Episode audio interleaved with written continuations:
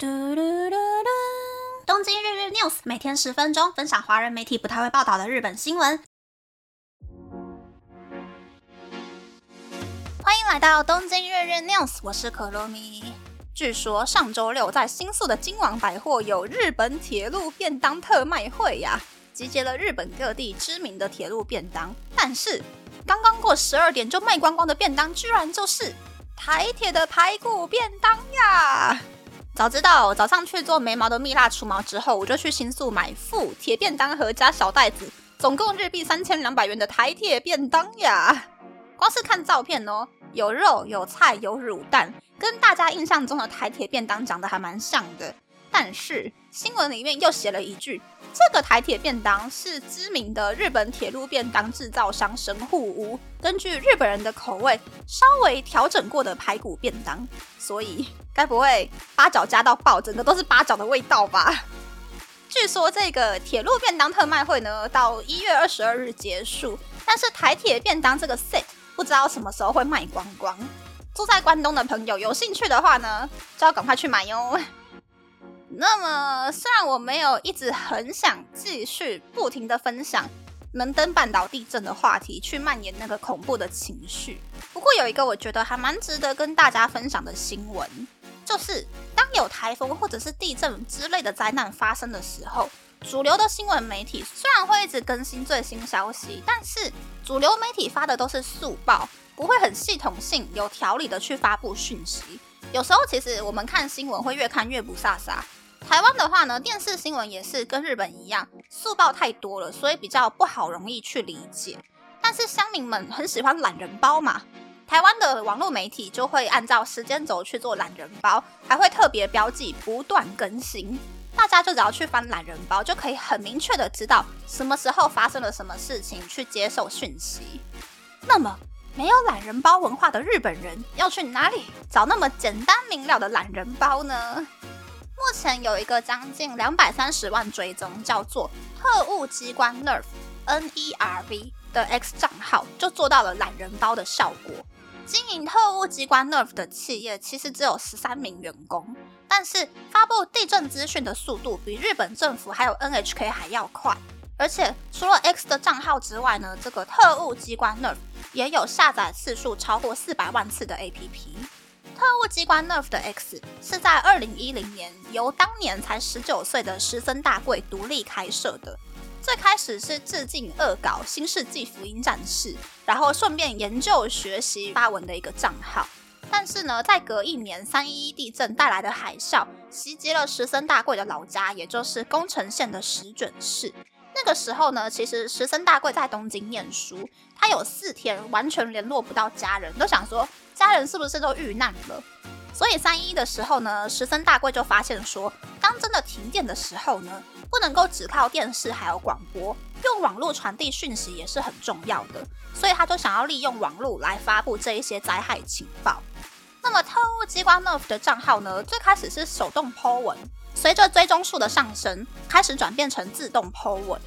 因为是对公众有益的账号，所以受到了新世纪福音战士官方的认可，账号名称可以继续使用下去。不过，这么有意义的账号呢，还是在去年受到了马斯克的魔改出现了危机。自从 X 对 API 机能收费之后呢，每个月就只能够免费 PO 一千五百则贴文。所以特务机关 Nerf 每个月花美金一百元，将每日的 PO 文上限提升到一百则。但是在能登半岛地震的第一天，也就是一月一日，PO 文数很快的就超过了一百则。好在 X 立刻把这个特务机关 Nerf 的账号转换成公共账号，免除了 Po 文上限，让情报可以持续的扩散下去。但是石森大贵很早以前就发现，使用别人的平台 Po 文就要去配合别人朝令夕改的规则，所以二零一九年就发布了特务机关 Nerf 的 APP。随着特务机关 Nerf 的订阅数、APP 的下载数越来越高。特务机关 Nerf 也增加了英文、中文等等不同语言的 Po 文，或者是在 APP 里面增加语音讯息的功能，让看不见的人也可以接受资讯。虽然靠着赞助还有 APP 的广告收入，勉勉强强可以继续维持营运，但是石森大贵说，他的目的不是赚钱，而是要帮助日本社会。所以今后也会继续经营这一个特务机关 Nerf 的平台。嗯，我还是第一次知道这个账号呢。光是看特务机关 Nerf 的 X，我觉得可能是用自己开发的 API。当日本气象厅在地震的一分钟之内发布地震快讯之后，立刻将文字复制，然后 po 到 X 的账号里面。所以特务机关 Nerf 的 po 文速度超级快，文字也都是非常的简单明了，不会夹杂一些有的没有的讯息。当余震发生的时候呢，余震的 po 文也会用回复的方式 po 在主震的贴文下方，就变成了按照时间轴排序的懒人包。总之呢，我会把 X 的网址贴在资讯栏，有需要的朋友可以去追踪这个账号哦。下一个新闻就是呢，东京都二十三区的东边。有一条很大的河流，叫做荒川。这个荒川呢，流过了北千住、浅草、上野、竹地、台场等等大家耳熟能详的地区。流域之内呢，就有一千零二十万人居住。那么，为什么这一百年来荒川都没有泛滥过呢？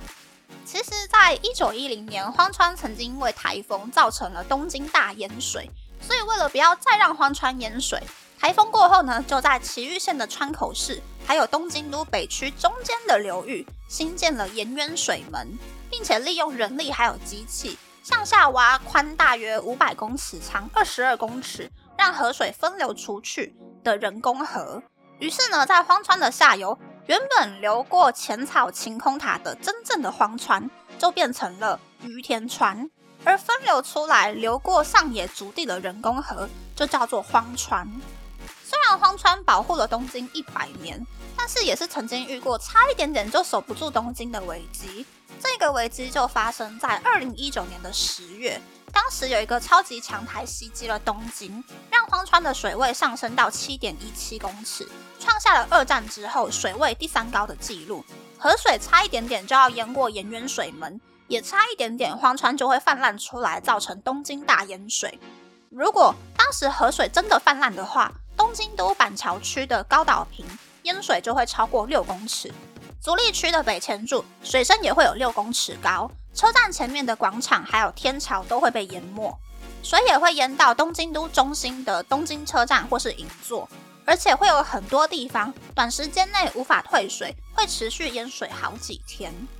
而为了预防大水淹进东京，荒川也有许多保护措施，例如像是长二十二公里埋着水泥还有防水布的堤防。但是荒川也是有致命弱点的，那就是京城电铁本线的荒川桥。